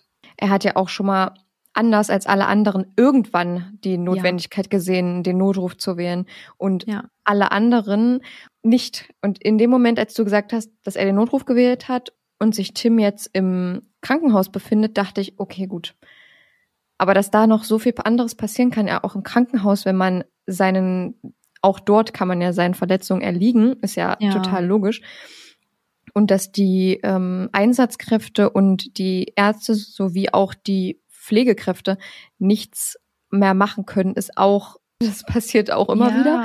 Und vor Ja. allem, wenn man so starke Verletzungen wie auch innere Blutungen hat, was du gesagt hast, dass sein Gehirn angeschwollen war und seine und das Ja. Blut in seinem Magen oder Niveau in seinem Ähm, in seinem Bauch, also zwischen seinen Bauchmuskeln. Und jetzt Boah. weiß ich zum Beispiel nicht, dieser große blaue Fleck, das hat man ja auch schon häufig gehört, dass wenn man einen großen blauen Fleck am Bauch hat, auch bei Verletzten, die halt irgendwo runtergestürzt sind oder so, dass die einen großen blauen Fleck am Bauch haben, dass das innere Blutungen bedeutet. Eine Sache dazu, erstmal klar, medizinisches Personal kann auch nicht zaubern. Ja. Und die versuchen ja letztendlich auch nur den Zustand zu retten, indem Ja. der Patient oder die Patientin dorthin kommt. Was wollen die machen? Also die Hirnschwellung, da bin ich mir jetzt gerade nicht ganz sicher, ob das durch den Sturz entstanden ist. Ich glaube, dass das durch die Menge an Flüssigkeit, die er zu sich genommen hat, passiert ist. Also es Mhm. ist eine Sache, also es ist eine bewiesene Sache, dass wenn du zu viel Flüssigkeit zu dir nimmst, auch das Hirn anschwillt. Ah ja. Mhm. Der, Ja, und das, vor allem- der Körper kommt halt gar nicht mehr klar. Den Aspekt, den hatte ich total vergessen. Es ist ja nicht nur enorm viel Alkohol, sondern ja auch enorm viel an Flüssigkeit, was ja Ja. auch nicht immer, also zu viel Flüssigkeit ist genauso schädlich wie zu wenig. Ja, total. Nagelt mich darauf jetzt nicht fest. Ich habe ja, ich habe nicht Medizin studiert, aber äh, ich habe schon mehrmals gehört, dass das wohl auch sehr, sehr schlimm für den Körper sein soll. Na total. Also erstmal, wenn du auf Dauer zu viel trinkst und jeden Tag zu viel trinkst, dann wird auch alles aus dir rausgespült. Also ich glaube, oh, das, da bin ich mir jetzt eben auch nicht sicher, aber ähm, erstmal verliert dein Körper auf jeden Fall Salz und ich glaube, die ganzen Nährstoffe werden auch rausgespült. Also deine Nieren, die kommen gar nicht mehr hinterher, die spülen viel zu viel raus, die die können nichts mehr halten und nichts Können mehr verarbeiten. arbeiten, ne? Ja. Ja, dann aber eine andere Sache. Bei diesen Hazing-Ritualen, die schon oft passiert sind, immer wieder passieren. Also jedes Jahr stirbt an mindestens einer Universität in, in den USA eine Person an Hazing, Oha. an Hazing-Ritualen. Und da habe ich davon gehört, dass das so eine schwierige Situation ist, weil die Leute, die das reporten wollen, also der Universität melden wollen, dass sowas Mhm. passiert und dass sie davon mitbekommen haben, da werden nicht die einzelnen Personen belangt, die das getan haben oder die das durchführen, sondern die gesamte Organisation, also die gesamte Verbindung, Ja. die, diese Greek-Letter-Verbindung wird dafür belangt und in fast allen Fällen dann geschlossen. Was ist das denn? Wenn, da traut sich doch niemand mehr, wenn du dieses Leben lebst und da drin bist und vielleicht nicht dabei warst. Oder du warst dabei und sagst so, ey, das geht gar nicht klar, das ist sauschlimm, was da passiert ist. Ich will das melden, damit da Konsequenzen entstehen und irgendwie getragen werden. Und dann, dann machst du das aber nicht oder dann machen die, macht die Person das nicht, weil sie Angst davor hat, dass sie selbst vielleicht nicht unbedingt rausgeschmissen wird, aber diese Verbindung geschlossen wird und dann ist es nicht mehr so easy, da irgendwo reinzukommen und da ist dann jeder wahrscheinlich auch sau egoistisch. Ja. So, der will das nicht verlieren, die Person will das nicht verlieren, was sie da gerade hat und deswegen, ähm, ja, lässt sie es dann ganz sein. Boah. Ja, das ist auch nochmal so ein Aspekt, der wahrscheinlich das total ein, einschränkt, dass das überhaupt irgendwie gemeldet wird. Ja. Und auch die Uni, finde ich an sich, die gehen ja dagegen vor, dadurch, dass sie eben die Häuser schließen lassen, aber beziehungsweise und dann neu aufbauen lassen mit komplett neuen Mitgliedern. Aber die bekommen halt auch nicht alles mit. Die bekommen das eben nicht mit, dass da diese ähm, palettenweise Alkoholflaschen für die Bars da in diesen Häusern eingeliefert werden. Und wenn dann da so ein Verbindungsmütter und Väter sind das dann, glaube ich, die äh, Mhm. diesen ähm, Herrn, den du angesprochen hattest, der dort Ja, mit denen Green, lebt, der ja. ist ja genau, der ist ja eine erwachsene, also die anderen sind wahrscheinlich auch erwachsene Personen, Ja, so aber das bisschen die ist Aufsichtsperson da. Genau. Und den, also er, und da hat der Vater von Tim absolut recht, dürfte diesen Job nicht mehr haben. Nee. Vor allem jetzt, ich weiß jetzt nicht, ob das jetzt noch der Fall ist, ob der das jetzt noch, auch nach dem Prozess, auch noch in der Position arbeitet, aber fast Vergleichbares dürfte dieser Mann auf jeden Fall beruflich nicht mehr ausüben. Nee, bin ich auch der Meinung. Das ist die einzige Person, die da irgendwann vielleicht auch von mitbekommen hat. Und da Ja. muss man aber noch mal kurz dazu sagen, die Penn State, und ich glaube, das ist an vielen Unis so, die wissen da schon ganz genau, was da vor sich geht. Nicht im Detail, aber ich glaube, die verschließen da ein bisschen die Augen vor, beziehungsweise setzen sich einfach Mhm. die Scheuklappen auf und sagen, hoch, wussten wir nicht. weil das natürlich auch ein großes Prozedere ist, da erstmal alles zu schließen. Dann hast du, dann verlierst du Studenten, weil die sagen, so da habe ich keine Lust mehr drauf, ich gehe, kriegst vielleicht ein schlechtes Image und letztendlich sind es ja auch einfach so Gelder, die äh, damit, ich weiß nicht, bei State Colleges, ob das oder State Universities, ob das sind ja öffentliche Universitäten, wenn mich nicht alles täuscht, ob das da auch so krass ist mit den Geldern, die gezahlt werden, also Semesterbeiträge, Mhm. ist ja noch eher bei privaten Unis viel, viel höhere Beträge, die damit reinspielen. Aber ja, die verlieren halt Studenten und kriegen ein schlechtes Image in Anführungsstrichen. Deswegen lassen sie es einfach ganz und hoffen darauf, dass nichts passiert. Das ist mein Bild so ein bisschen von Mhm. der, von der Sache. Ja, ja, das Problem bei diesen Aufnahmeritualen ist ja auch unter anderem, dass sie so schlecht kontrollierbar sind. Die Uni bekommt, wie gesagt, von diesen ganzen Eskapaden gar nichts mit. Ja. Wenn man dann auch noch so eine Verbindungsväter und Mütter hat, die davor die Augen verschließen und wie du auch schon sagst, also das alles nur noch mal zusammengefasst, ähm, dass auch die Mitglieder selber dagegen nicht vorgehen können, weil sonst ne, äh, das geschlossen wird Ja. äh, das macht es ja unkontrollierbar und daraus resultiert dann eben sowas, dass so eine schlimmen Dinge, und das war wirklich fast nicht auszuhalten, was du vorgelesen hast, Ja. dass so ein junger Mann da so kämpft, mehrmals aufsteht, wieder hinfällt, wieder aufsteht, wieder hinfällt und das über Stunden, wirklich einen halben Ja. Tag wahrscheinlich fast. ja. Und das, also alles in allem ist es einfach eine ganz große Scheiße. Unterlassene Hilfeleistung hört sich dagegen unschuldig an. Ja, total. Das ist ja schon fast so, als hätten sie es provoziert, dass das alles mit ihm passiert. Dieses Haben sie auch. Schlagen und ja, Haben sie auch. Haben sie. Manchmal frage ich mich wirklich, ob da in der Entwicklung von manchen Kindern, und ich will jetzt gerade ganz spezifisch auch die USA ansprechen, weil ich denke, und ich weiß, das repräsentiert nicht alle in den USA, aber ich denke da zum Beispiel an die Videos, in denen irgendwelchen Teenagern so geografische Fragen gestellt werden oh ja. oder äh, Ja. Fragen über die Geschichte, die Weltgeschichte, so ganz simple Sachen. Wirklich richtig simple Sachen wie Irgendwas über den- Ländern. Ja, oder Zweiter Weltkrieg. Ich meine, dass man da nicht genaue Fakten kennt, ne, das ist ja jetzt mal dahingestellt, aber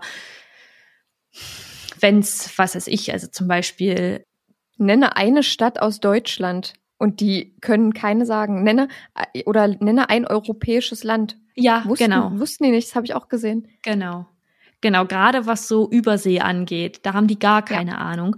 Ja. Und genau deswegen, da denke ich halt an, an solche Videos und da frage ich mich wirklich, ob da irgendwas in der Entwicklung, gerade halt äh, vor allem in der Bildung dieser Kinder Mhm. und Menschen, eine sehr große Lücke entsteht, die deutlich einen deutlichen Unterschied zu Kindern und Jugendlichen in anderen Ländern, also zum Beispiel jetzt hier in Europa, ausmachen würde so Mhm. die da, wo man so sagt, ja, okay, da merkt man jetzt schon auch einen Intelligenzunterschied zu den Ja. Kindern in anderen Boah. Ländern, in anderen fortschrittlichen Ländern. Oh Gott, ja, ja, das merkt man Ja. extrem.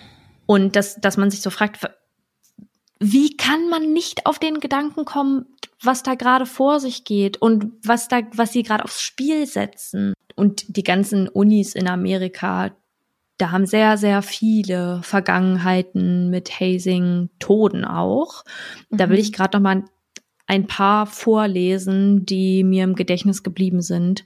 Das sind bei weitem nicht die schlimmsten.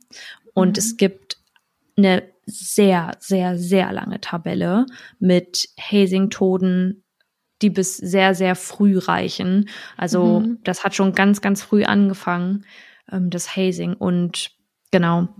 Und zwar als Beispiel jetzt nochmal oder beziehungsweise um noch andere Opfer zu nennen, die ähm, dem Hazing zum Opfer gefallen sind und da leiden mussten. Robert Brazil 1977 an der University of Pennsylvania stirbt an einem Herzinfarkt, nachdem er wochenlang schikaniert, also gehased wird, dabei Schläge mit den Händen und einem Ruder, also das sogenannte Paddling, das nennt man Ja. Paddling, mm, und Langstreckenläufe und Schlafmangel erleben muss. Boah, das Jeffrey. Jeffrey Franklin Long 1984 an der California State University, muss wie viele andere bei seinem Hazing-Ritual Unmengen Alkohol trinken und wird später bei einem Beschleunigungsrennen mit mehreren Autos von einem anderen Pledge erfasst und stirbt an den Folgen. Michael Davis 1994, Southeast Missouri State University. Michael wird auf fürchterliche Art und Weise im Zuge seines Aufnahmerituals zusammengeschlagen und nach Hause gefahren und ins Bett gelegt. Dort erliegt er seinen Verletzungen, die aus gebrochenen Rippen, einer gerissenen Niere und Leber und blauer Flecken am gesamten Körper verteilt bestehen. Todesursache eine Gehirnblutung.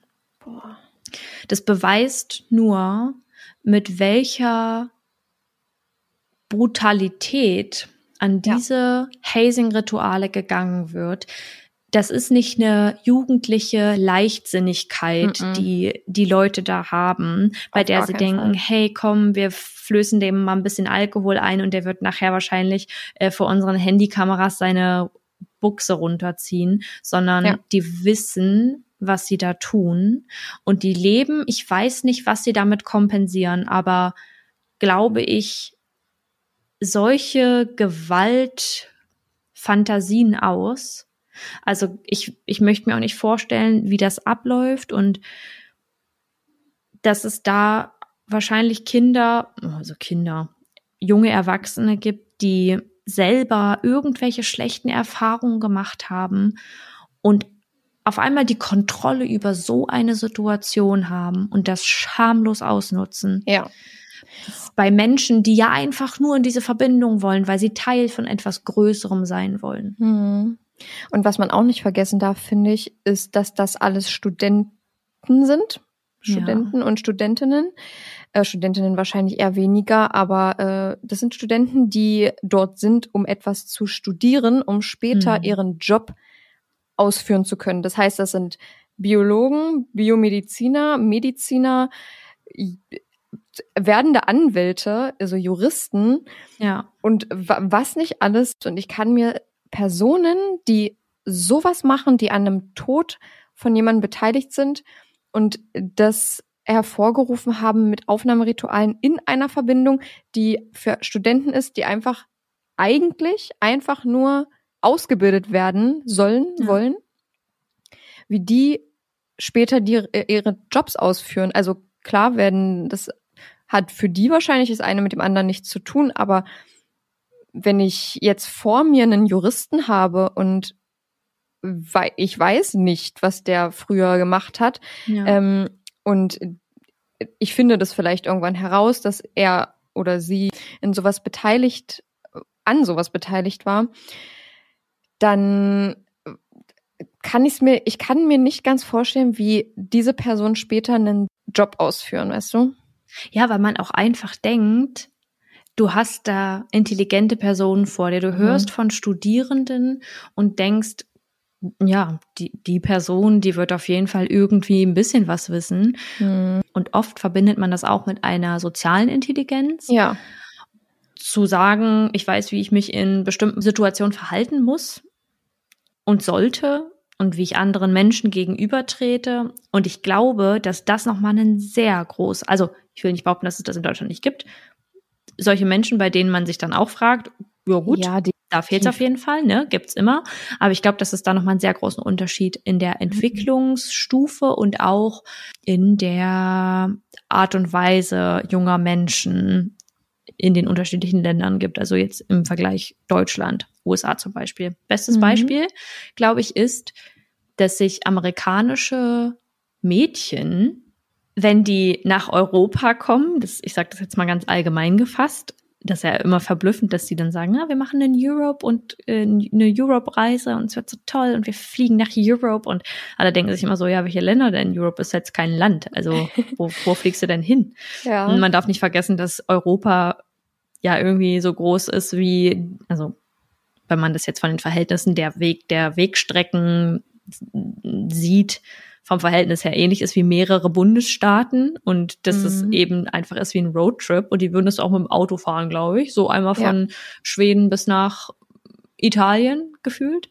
Ja. Mm, und ja, dass sie dann sagen, ja, ach, wir fliegen nach Europa und dass wenn die hierher kommen, die Jungs, bei denen wir uns manchmal wahrscheinlich noch gedacht haben, so, oh, ihr seid so kindisch, ähm, im gleichen Alter mit mit denen sind und dann sagen, ah, die sind so reif und europäische Jungs sind so toll, weil man, glaube ich, nicht unterschätzen darf, wie manche Kinder in Amerika aufwachsen Ja. und was die so weitergegeben bekommen. Also nicht umsonst sagt man irgendwie ja auch so, ähm, dass in Amerika die Welt halt anders spielt. Mhm. Die Leute haben, sind, das ist einfach ein anderer Schlag Mensch. Ja. So, Ja, und klar. auch gar nicht jetzt, dass, dass ich will nicht behaupten, dass Europäer intelligenter sind als Amerikaner, aber dass es da deutliche Unterschiede gibt und dass man das auch oft merkt. Also wenn man sich jetzt so einen Normalbürger in Amerika anguckt und vielleicht hier ein, ein normale, normale Bürger, Bürgerin, dann, ja, dann glaube ich, gibt's da schon sehr große Lücken. Ja, teilweise wahrscheinlich schon. Wie du schon sagst, das kann man auf gar keinen Fall verallgemeinern, bevor hier gleich wieder jemand eine Apple-Rezension schreiben möchte. ähm, das kann Stellt die man auf, Thesen auf. ja, genau, das kann man absolut nicht verallgemeinern. Ich, ich habe auf jeden Fall verstanden, welchen Punkt du anbringen wolltest Ja. und ich hoffe, ihr auch. Ja, und gerade mal noch zu dem Thema. Es gibt Hazing auch in Sororities, Mhm. wie zum Beispiel die Delta Delta Delta Sorority, in der diese dann nach diesem Vorfall geka- gekappt wurden oder geschlossen wurden. Aber mal als Beispiel Mhm. ist in Sororities eben gang und gäbe bei Hazing der Alkoholmissbrauch. Das ist, glaube ich, in allen Fällen so. Oder ja, ich würde behaupten, in 99,5 Prozent der Fälle. Schläge, Paddling und andere Arten von Gewalt, ähm, aber auch das Brandmarken einer Person, Boah. das Schlucken von widerlichen Zusammenmischungen von Flüssigkeiten, wie auch vorhin ähm, Mhm. bei dem anderen Jungen, der da diese diesen Cocktail aus Erbrochenem und Urin und sonst was trinken sollte. Bis hin zu Wasservergiftungen, bei denen der Körper nicht mehr mit zu sich genommenen Flüssigkeiten klarkommt, weil die Salzkonzentration im Körper sinkt und ähm, der Körper dann auch einfach versucht, das Defizit auszugleichen. Dabei kommt es zu Hirnschwellungen und beispielsweise Herzrhythmusstörungen, weil der Körper ja, das eben versucht auszugleichen und darunter aber auch alle anderen, also ganz allgemein darunter alle anderen Organe eben auch leiden und Schaden mit sich nehmen, mit sich ziehen. Es war mir schon bewusst, vor allem, wie du eingangs auch schon gesagt hast, durch die ganzen Filme und Serien, wo man sich denkt, oh, ist schon irgendwie cool und ich kann voll nachvollziehen, dass du sagst jetzt nach der Recherche, nee, lieber, also ganz gut, dass wir hier in Deutschland ähm, auf die Unis gehen könnten, wenn wir das Wollten. hätten, wenn wir das gewollt hätten und ja, es ist wahrscheinlich auch nicht immer überall so, aber wie du sagst, ein Toter mindestens pro Jahr durch äh, Hazing in Ver Verbindungshäusern. Und Voll. das ist auf jeden Fall eine Zahl, die absolut vermeidbar ist. Ja, total. Ähm, und wie du ge- vorgelesen hast, die, die Jahreszahlen, die gingen ja in die ja, 80er oder was du gerade noch vorgelesen bis hattest, die Beispiele. 1800. Ja. Ach so, ja, aber also geht, es geht wirklich bis 1800 und noch weiter zurück. Ja, und äh, dass das immer noch ein Problem ist, dass das noch passiert heutzutage und dass unser Fall ja heute 2017 spielt, ist jetzt auch kein großer Unterschied zu heute, weil heute wird es Nee. garantiert jetzt in diesem Moment gerade genauso passieren wie ja Ja, damals. voll. Ja, ich denke mir jetzt nämlich, also College- oder University-Erfahrung in Amerika hin oder her, dieser Druck, der da auf einem liegt. Ich habe das auch mitbekommen bei einer TikTokerin, die jetzt vor kurzem irgendwie in so eine Sorority aufgenommen werden wollte. Und was es da, ihr glaubt das nicht, Leute, ihr glaubt, also es ist wirklich so verrückt, die Regeln und was es für Tage gibt, unterschiedliche Anlässe, wo dann die Schwestern zu ihren, also ihre Sorority Sisters zu ihren Bits finden und äh, die dann so Ver Ver Verkündungstänze Termine haben, wo die dann alle im Kreis stehen und eine Augenbinde aufhaben und dann kriegen die so ein T-Shirt in die Hand gelegt. Dann kriegen die so ein T-Shirt in die Hand gelegt und da habe ich den einen Tag ein Video gesehen, das war so absurd. Das war eine große Sporthalle voll mit kreischender Girls, die sich gefreut haben, weil sie jetzt ein neues Mitglied in ihrer Sorority haben und dann irgendwie in einer bestimmten Farbe gekleidet waren. Und also es ist, es ist so verrückt. Ich versuche mal, wenn die Folge online zu geht, ein paar TikToks rauszusuchen. Einfach Oh nur ja. zu dem Alltag von Fraternities oder den Alltag nicht, aber diesen ganzen Ritualen und den diesen Tagen, die die da haben. Also die, Ja, einfach mal so die haben ja so einen richtigen Schedule. Ja, so ein paar interessante Videos mal zu sehen, das wäre richtig gut, wenn du das hinbekommen würdest. Und Ja, das mal nee, in das die Story ich mal, zu packen. Genau, dass ihr das in der Story mal sehen könnt. Und dass ich mir so sag, also ich würde das voll gern mal miterleben. Und keine Ahnung, ich würde mich jetzt so in meinem Zustand, jetzt bin ich noch 24, es geht, glaube ich, noch. Also man könnte jetzt noch versuchen, sich irgendwo mit reinzusneaken, aber wird vielleicht auch ein bisschen peinlich, weil man doch auch schon alt ist. Also meine Ähm, Omi. Die ist meine richtige Omi. Das würde ich gerne mal miterleben, aber ich, ich sag jetzt nicht, dass ich das unbedingt brauche. Vor allem jetzt nach der Sache, so die Realität davon zu sehen. Und nicht, dass das in allen Fällen so ist, aber auch diese Ernsthaftigkeit, die dahinter steckt, Mhm. mit welcher Hingabe die in diesen Sororities oder Fraternities sein wollen, das ist einfach nicht meins. Und da gibt's aber ein ganz vergleichbares Beispiel, denn es gibt etwas Ähnliches in Deutschland. Ganz kurz möchte ich noch einmal sagen vorher, damit wir das amerikanische Thema abschließen können und dann zu dem deutschen kommen. Ich weiß nicht, du hast ja Euphoria geguckt, ne? Ja, richtig. Und in Staffel 1, Episode 6, gab es eine Szene mit McKay und Cassie, als die zusammen in seinem Studentenzimmer liegen, auf dem Bett. Und ich glaube, sie küssen sich und es geht da heiß her. Und auf einmal wird die Tür aufgerissen. Das Meine Zimmer war dunkel. Tür wird aufgerissen. Die Ja. stürmen da in, mit Sturmmasken rein. Ungefähr so zwölf Reißen- Männer oder so. Genau, reißen ihn vom Bett und drücken ihn da auf den Boden. Und ich habe da mal ein bisschen recherchiert, weil mich hat die Folge auch total verstört und ich Ja. wusste aber gar nicht, was da passiert ist. Also nicht, dass ich, Ich das auch im nicht. Detail hätte wissen müssen, aber Ja. für den Zuschauer sieht es so aus, als wäre McKay sexuell missbraucht worden. Genau, das dachte ich mir sofort in dem Moment. Genau, das war tatsächlich eine Art des Hazings, aber sie haben ihn gefake-humpt, also haben nur so getan, als würden sie das Mhm. tun. Das ist auch schon super makaber und Ja. absolut nicht cool, Macht's aber besser. haben ihn, nee, gefake-humpt und ihn da auf den Boden gedrückt und gerufen McGay Ja.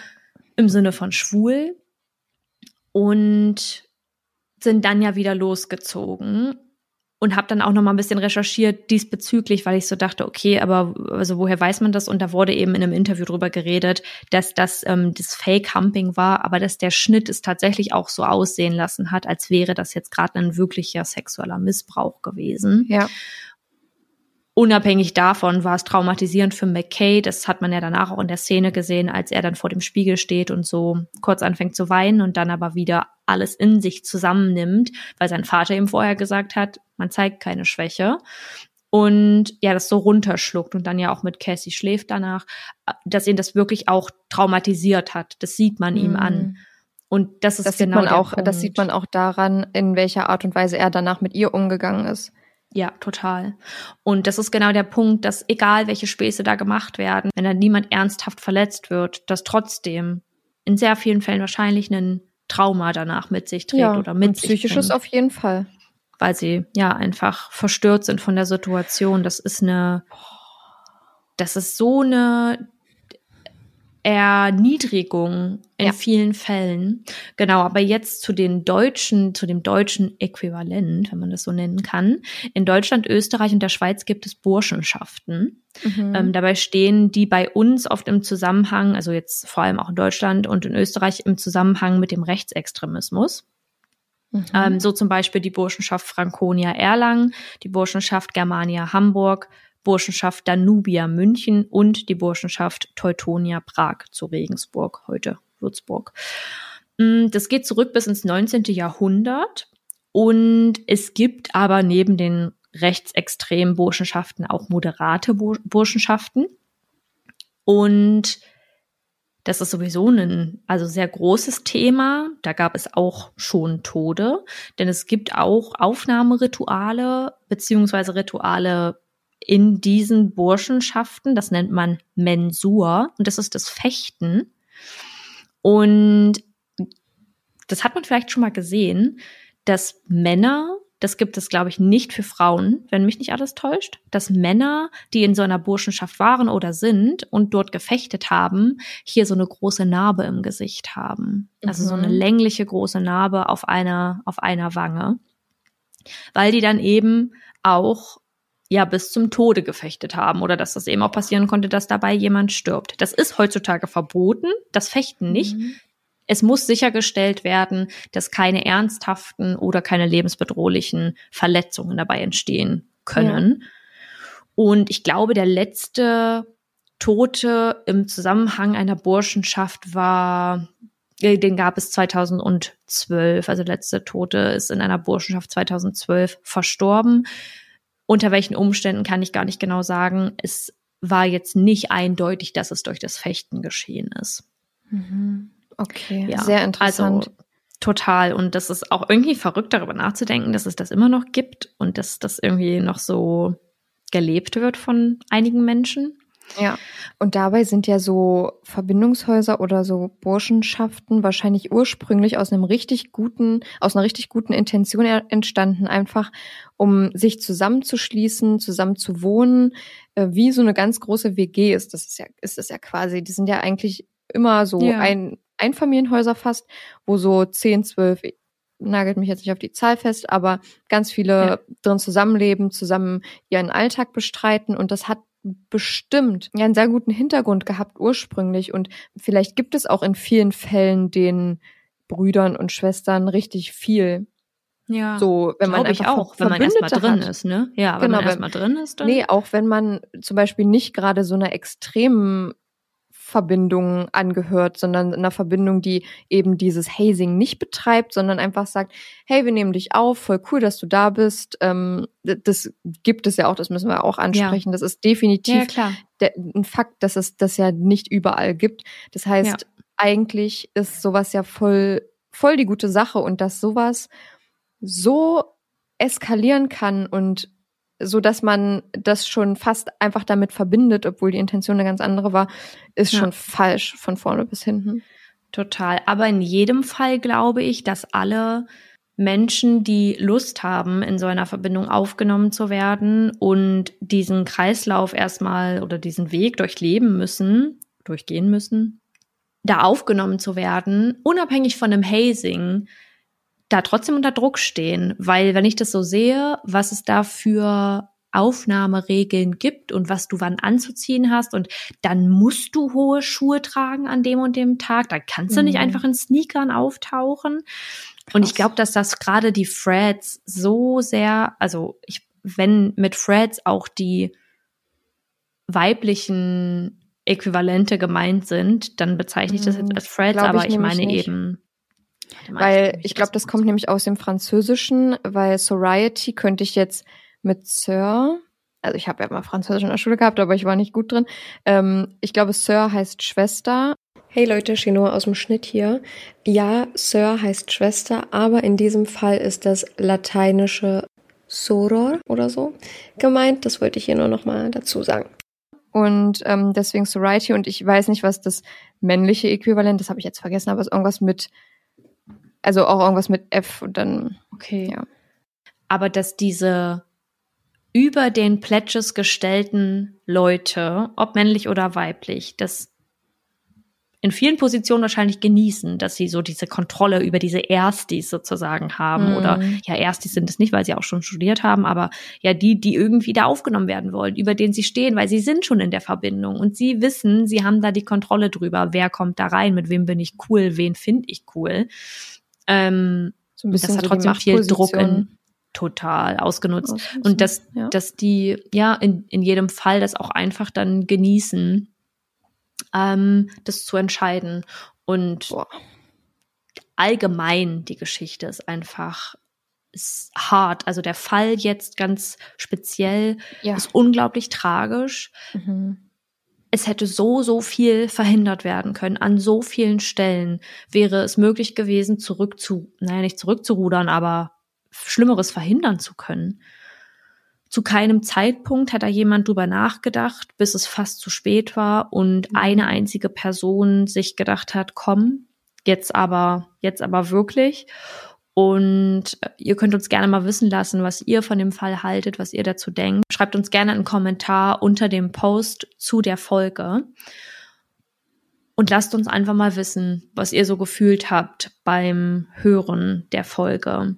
Denn ich glaube, ich kann für uns beide sprechen, wenn ich sage, dass da eine unglaubliche Wut in einem herrscht Mhm. und so eine so ein Ohnmachtsgefühl von das kann einfach nicht sein, dass Personen sowas zulassen. Nee, auch so die Ungläubigkeit. Ich konnte das wirklich teilweise gar nicht glauben, was du gesagt hast. Und das Ja. ist keine Floskel, wirklich. Ich dachte, das entstammt wirklich einem ganz bösen Horrorfilm. Ja, ist wirklich so. Ja, das war mein Fall für diese Woche. Vielen Dank. Vielen, vielen, sehr gerne. Vielen Dank, dass ihr auch hinter dem Lautsprecher gerade zuhört und mit dabei seid und vielleicht auch jede Woche einschaltet. Und wenn ihr neu seid, herzlich willkommen bei uns. Wir hoffen, euch hat die Folge oder der Fall gefallen Mhm. und damit wir jetzt alle ein bisschen bessere Laune bekommen und uns davon erholen können und dürfen, kommen wir zu unseren mörderisch guten Mörderisch Faves. guten Faves.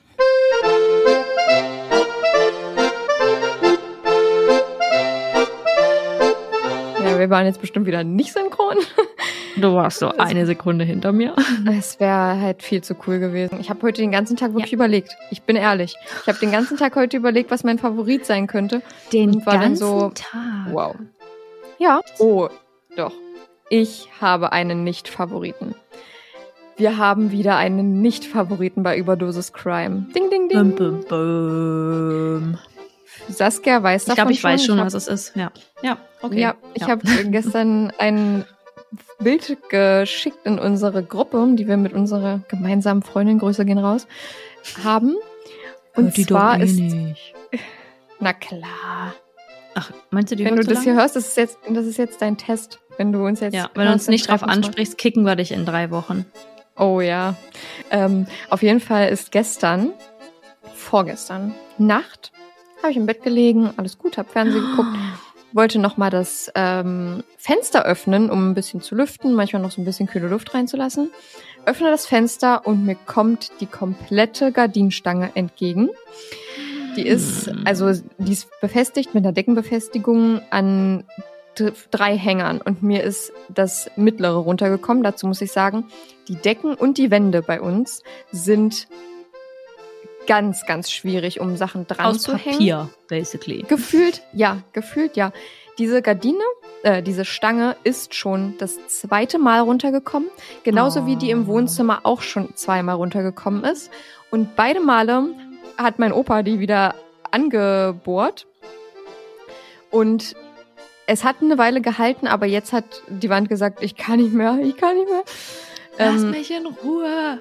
Auch ein bisschen selber schuld bin ich, weil ich habe sehr schwere Vorhänge dran. Fünf Stück an einer, also die, Oh, ihr müsst naja, euch gut. vorstellen, die, ähm, die Gardinenstange ist vier Meter, glaube ich, lang. Die deckt die ganze Wand so ab, weil ich da zwei Fenster habe.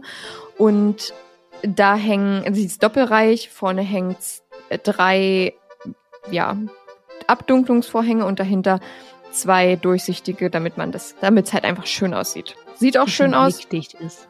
Ja, sieht auch schön aus, beziehungsweise sah schön aus bis vorgestern. Mm. Ja, und jetzt ähm, muss ich mir halt was überlegen, aber mein Nicht-Favorit ist sowohl, eigentlich die Gardinenstange kann dafür nichts. Eigentlich sind es meine Decken. Hm. Ähm, oder einfach der Vorfall generell. Und ich bin jetzt so abgenervt, weil ich finde, das sieht so hässlich aus, jetzt ohne Vorhänge daran. Und ich oh habe ja, die so nächste- ja, und ich habe die nächste Woche gar keine Zeit. Also es geht noch, weil es sind noch Rollos dran. Aber Hm. ich bin so gestresst, weil ich habe jetzt die nächste Zeit gar keine Zeit, Oh, das irgendwie zu ändern oder das dann nur ranzumachen, geschweige denn irgendwas vorher zu kaufen. Das heißt, ähm, das dauert jetzt auch eine Weile und das ist mein absoluter Ja. Nicht-Favorit und ich könnte mich wirklich sehr doll darüber aufregen. Das glaube ich. Also gerade solche Sachen, wo man Boah. sich auch irgendwie abgequält hat, die da ranzubringen. Ja. Oder, oder jemanden engagiert hat, den Kram da dran zu bohren. Ja, Und ich dann musste meinen Opa passiert. nerven. Mein Opa, Ja. der ist auf eine Leiter gestiegen, hat es da, also ich habe es ihm noch nicht erzählt. Ähm, Oh. er, hat, er hat auch gesagt, man muss die Gardinenstange mit sie ansprechen. Ähm, habe ich vielleicht auch teilweise gemacht. Ich habe wirklich nur das scheiß Fenster geöffnet. Wirklich, Leute.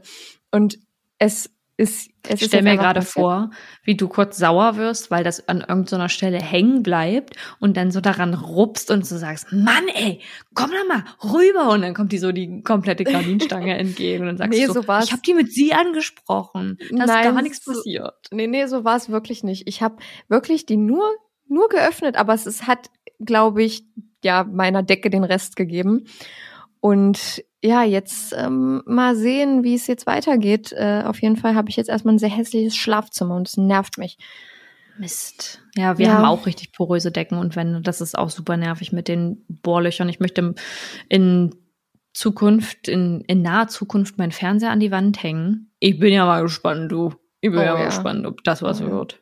Na, unsere Decken sind nicht, also das Gebäude, in dem ich wohne, war früher ein ehemaliges Parteigebäude und das, da wurden die, also die Decken sind, glaube ich, 3,20 Meter hoch oder so und, äh, oder waren mal 3,50 Meter oder 20, ich weiß es nicht genau, und die wurden abgehängt auf Hm. 2,70 Meter. Und deswegen ist es jetzt so, und normalerweise dürfte es eigentlich nicht schwer sein. Ich bin keine Handwerkerin, aber ich ähm, meine, das dürfte nicht so schwer sein, an eine abgehangene Decke eine Wandmontage zu montieren. Ja. Deshalb ähm, weiß ich jetzt nicht. Wenn ihr mal eine Decke abhängt, bitte versucht es zu vermeiden. Wenn, ja, also wenn ich euch hier eine Sache mitgeben kann, dann macht das bitte einfach nicht machen. Einfach lassen. Einfach lassen oder am Fenster verstärken oder so, dass man Ja. da irgendwas dranhängen Schlimm. kann. Schlimm. Ja, naja, gut, dann hoffen wir mal, dass deine, deine Gardine bald Wieder deine hängt. Vorhänge bald wieder hängen können. Und ich habe als Favoriten, ich Mhm. weiß gar nicht, ob ich das erzählt habe, dass ich angefangen habe zu stricken. Habe ich das erzählt? Weiß ich gar nicht. Mit meinen eine Million Hobbys, die ich ständig wechsle und für mich neu erfinde. Also ich, ich glaube, meine, mein du hast es schon war- erzählt. ich bin der Meinung, ich habe zuletzt vom Töpfern erzählt. Und jetzt habe ich mir jetzt habe ich angefangen zu stricken und bin die langsamste St- Strickerin auf der Welt. Aber Jeder es ist so ein klein an. entspanntes Hobby. Ja, und es ist so ein entspanntes Hobby. Ist bestimmt Ich voll hab mir so meditativ. Voll. Ich kann richtig runterkommen. Und vor allem habe ich mir ja gesagt, so, ich mache jetzt alles selber. Also ich töpfer jetzt meine Tassen und mein Geschirr selber und ich stricke meine Klamotten selber. Das führt dazu, dass ich nicht vorankomme und die ganze Zeit frustriert bin, führt aber auch dazu, dass ich keine Sachen mehr kaufe. Es ist eine gute Art und Weise, damit umzugehen, wenn man ein ziemlich starkes und großes Konsumverhalten hat ja. und sehr gerne konsumiert, vor allem materielle Dinge. Mhm. Und dann ist das eine gute Art und Weise, damit umzugehen und das irgendwie ein bisschen zu unterdrücken. Und ich habe jetzt angefangen, einen Westova, also so einen Polunder zu stricken. Ich bin mal gespannt. Ob das was wird, wir werden es sehen. Aber ich werde euch auf dem Laufenden halten. Ja, ich weiß nicht, für wen das hier gerade neu ist, aber Westova ist die Mischung aus Weste und Pullover. Das, Eine das wusste ich zum Beispiel auch nicht. Das habe ich, nie- das habe ich nie gecheckt. Hm. Westova. Ich habe immer gedacht, ja gut, ist halt Das ein heißt halt so. ne? heißt halt so. Polunder oder Westova. Aber dass das Ding eine, eine Mischung aus Weste und Pullover ist. Das habe ich aber tatsächlich mir auch selbst erschlossen. Also da können wir mir mal bitte alle auf die Schulter klopfen, Da können Dass wir ich- also klar. dass ich das Wort ausklamüsert habe und dass es einfach ein zusammengesetztes Wort ist. Leute. Ich war auch so überrascht. Äh, Ja, ja, kurz mal Applaus. Aber danke. ja, ich war richtig. Kennen Sie manchmal so mind-blowing Facts, wo du so Ja. denkst, äh, gut, naja, dass mir der Gedanke noch nicht gekommen ist, finde ich komisch. Bei Definitiv. Pullover ein Pullover. Ja, oder? Finde ich auch so verrückt. Es ist einfach Letztens ein Pullover. Ah, und ich habe letztens auch noch was gehört. Das Getränk Fruchttiger ist eigentlich, Ist heißt eigentlich fruchtiger. Fruchtig. Ja. Ja. Es ist nicht der Fruchttiger, sondern es ist fruchtiger. Ich wette, wir bekommen jetzt so viele DMs mit weiteren Beispielen und wir tun Bitte. uns da keinen Abbruch, die beim nächsten Mal nochmal zu erwähnen, Leute. Das ist doch uns Schickt egal, das uns die machen wir mal, doch. wenn ihr solche ähnlichen Situationen hattet. In der Vergangenheit, schickt uns die mal. Ich bin für Yes. sowas auch absolut zu haben. Ich bin Ich bei solchen auch. Sachen nämlich total begeistert davon und Ich denke auch. immer so, na klar, na klar, Wortkreation, mir wie- der Gedanke nicht gekommen. Schlau. Marketing Specialists sind dahinter. Die Ja. wissen, wie es geht. True. Die wissen, wie es geht. Ja, schickt uns die bei überdosis.crime.podcast Mit UE auf Instagram. Da könnt ihr gerne auch ein paar Bilder liken, wenn ihr das wollt. und ein paar Aber- Reels natürlich. Und ein paar Reels. Wir laden jetzt immer Crime to Go hoch. Da fassen wir nochmal unsere Fälle, die wir schon gepostet haben, einmal in anderthalb Minuten zusammen. Eineinhalb Minuten für die Menschen, die anderthalb Minuten nicht kennen. Und ja, folgt uns da, wenn ihr Lust auf mehr Content habt, auf Bilder oder Videos zu Fällen, die wir schon gebracht haben. Schreibt uns, wenn ihr das wollt, dann wollen wir das auch. Und schreibt uns vor allem genau solche Szenarien oder solche Fälle, in denen ihr mal gedacht habt, ah ja, gut, dass mir der Gedanke noch nicht gekommen ist. Bei solchen Wortspielen, ver verrückte Wortspiele. Ja, sehr witzig, wirklich. Also ich liebe sowas auch. Eine Frage und dein Favorit ist jetzt Stricken. Das mein Stricken Favorit ist einfach jetzt. Stricken. Das Stricken Okay. an sich und Cool. mein Westhover, den ich hoffentlich irgendwann fertig bekomme. Achso, so in zwei Jahren. Ey, Also na, ich gebe hoffe ich dass dann eine Mütze bei dir. Nee. Ich gebe bei dir eine Mütze in Auftrag so in 2025. Und damit ich Das es ist eine 2030 habe. Das ist eine Option. Und ähm, lass uns mal eine Wette abschließen, ob ich es schaffe, den Polunder bis Weihnachten fertig zu stricken. Oh, das ist nur noch ein Monat. Wollte ich gerade sagen, das ist nicht mal. Ich sag, ein- ich schaff doch, es. einen. Ich sag, ich schaff's. Okay. Wir sprechen uns noch mal in der Weihnachtsfolge. Ey, was sagst du denn? Denkst du, ich schaff's nicht? Nee, ich bin eigentlich immer Darfst dafür, nee, ich bin eigentlich immer dafür zu sagen, du schaffst es, du schaffst es. Aber manchmal motiviert die Leute das ja noch mehr zu sagen, nee, das schaffst du auf gar keinen Fall. Deswegen sage ich, Saskia, das schaffst du auf gar keinen Fall. Und will aber insgeheim, dass du das schaffst. Okay, also. Damit du den zum Weihnachtsessen natürlich anziehen kannst bei deiner Familie. und dann komplett vollklecker und nicht mehr sauber krieg und dann direkt wegschmeißen kann, weil da einmal der komplette Rotkohl drin klebt. ja, ist übrigens Ja. ein beiger, beiger Westhover. hm. Äh, ja, wir werden sehen. Mal schauen. We ich werde euch in der nächsten Folge mal ein Update geben Yes. und auch mal ein Bild posten. Ja, wir werden Das sehen. sage ich jetzt so, du, aber gucken wir mal. Nein, lade ich hoch. Doch. Lade ich hoch. Ich schreibe mir das jetzt auch mit der sehen. Story auf und dann schreibe ich mal, schicke ich mal, schicke ich mal ein Bild. Schicke ich an euch alle mal ein Bild. Schickt, ist alles ein persönliches Bild an euch alle. Ihr Perfekt. dürft unsere Story dann gerne als Privatchat für uns alle sehen. auffassen, genau. Saskia, es war so toll mit dir, wirklich. Und ich hoffe, ihr hattet genauso viel Spaß hinter den Lautsprechern wie wir. Ähm, genau, ansonsten bleibt uns eigentlich nichts weiter übrig zu sagen, außer wir, wir sehen uns bald mal wieder. Wir sehen uns bald mal wieder. Wir- wir In zwei Wochen sind wir wieder da für euch Genau. hier hinterm Mikro. Und wir freuen uns, dass ihr wieder eingeschaltet habt, immer mit dabei seid. Hoffen wir natürlich. Solltet ihr die Folge das erste Mal hören, vielen, vielen Dank, dass ihr eingeschaltet habt, uns, euch für uns entschieden habt und jetzt hoffentlich immer mit dabei sein werdet. Yes. Wir freuen uns auf nächste Woche und darauf, euch hier wieder begrüßen zu dürfen. Übernächste Woche, ja. Und habe ich das nicht gesagt? Weiß ich nicht. Ich glaube schon. Übernächste Woche. Und damit beenden wir die Folge hier. Passt auf euch auf. Habt eine schöne Zeit bis dahin und schon aus abschließende Worte. Ich würde heute gerne was anderes sagen. Oh. Als abschließende Worte. Oh. Und zwar, und zwar als, ich weiß nicht, wer das gerade hören muss, aber es hat, also mir hat selber sehr geholfen, so Frieden mit, meinen, mit meiner Entwicklung oder mit Sachen zu finden, äh, die mich beschäftigen. Man muss nicht in allem der Beste sein. Man muss nicht der beste Podcast sein. Man muss nicht der beste Arzt sein. Man muss nicht der beste Jurist sein, um was zu verändern.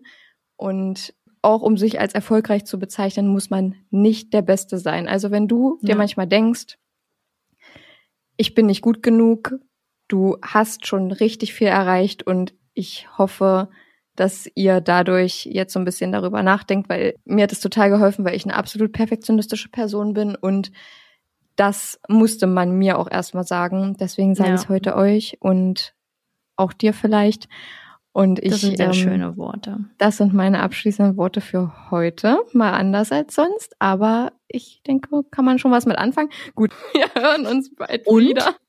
Und seid immer nett zu anderen, das sage ich heute und vor allem zu euch selbst. Das ist auch super wichtig. Ganz genau. Wir hören uns. Wir hören uns. Tschüss, Leute. Ciao. Hey, it's Danny Pellegrino from Everything Iconic. Ready to upgrade your style game without blowing your budget? Check out Quince. They've got all the good stuff shirts and polos, activewear, and fine leather goods, all at 50 to 80% less than other high end brands. And the best part? They're all about safe, ethical, and responsible manufacturing. Get that luxury vibe without the luxury price tag. Hit up quince.com slash upgrade for free shipping and 365 day returns on your next order. That's quince.com slash upgrade.